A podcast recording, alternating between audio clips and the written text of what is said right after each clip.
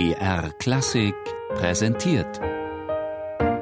Stichwort: Lexikon der alten Musik. Immer sonntags in der Sendung Tafelkonfekt um 13.05 Uhr. Serpent, der. Tiefes Blasinstrument mit eigenwilliger Bauform. Zu den hübschen, optisch ansprechenden Instrumenten kann man den Serpent leider nicht zählen. Der Name ist vom lateinischen Serpens, die Schlange, abgeleitet und der Grund sticht einem sofort ins Auge. Wie eine dicke, schwarze Schlange sieht es aus, dieses etwa zwei Meter lange Blasinstrument mit Kesselmundstück. Das Rohr besteht aus zwei ausgehöhlten hölzernen Hälften, die zusammengeleimt und dann noch mit schwarz gefärbtem Leder oder Pergament überzogen werden. Das Rohr wird in geschwungener Form gebaut. Es sieht aus wie zweimal der Buchstabe S übereinander geschrieben. Anfangs waren sechs Löcher gebohrt, im Laufe der Zeit kamen noch bis zu acht Löcher dazu, die dann mit Klappen geschlossen wurden.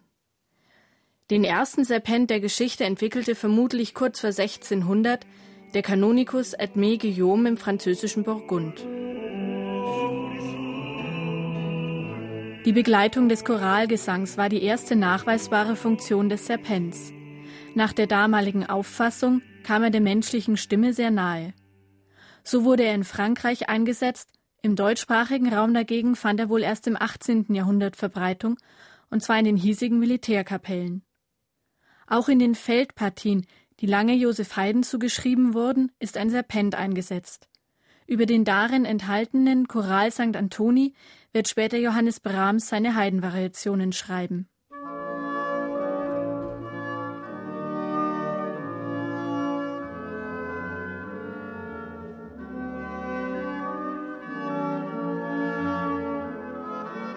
Auch in Frankreich wird der Serpent schließlich im Orchester eingesetzt. Im Autograph der Symphonie Fantastique von Hector Berlioz findet sich eine Serpentstimme, in seiner Instrumentenkunde schreibt Berlioz über den Serpent.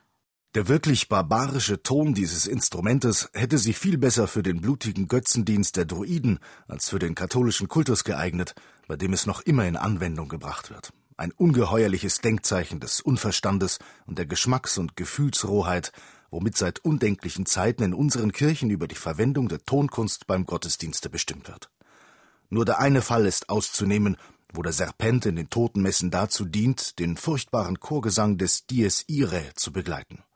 Sein kaltes, abscheuliches Geheul ist hier ohne Zweifel am Platze.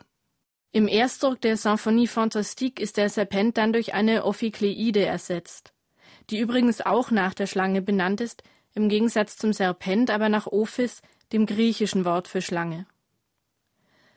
In Frankreich wurde der Serpent erfunden und Frankreich ist auch heute noch ein bedeutendes Land für das Serpentspiel. Das Konservatorium in Paris ist eine der wenigen Schulen, an denen man den Serpent studieren kann. Michel Godard, der dafür zuständige Dozent, ist einer der Musiker, denen die Renaissance des Serpents zu verdanken ist. Godard geht sogar noch einen Schritt weiter und hat ihn in die Gegenwart gebracht, in die improvisierte Musik unserer Tage, in den Jazz.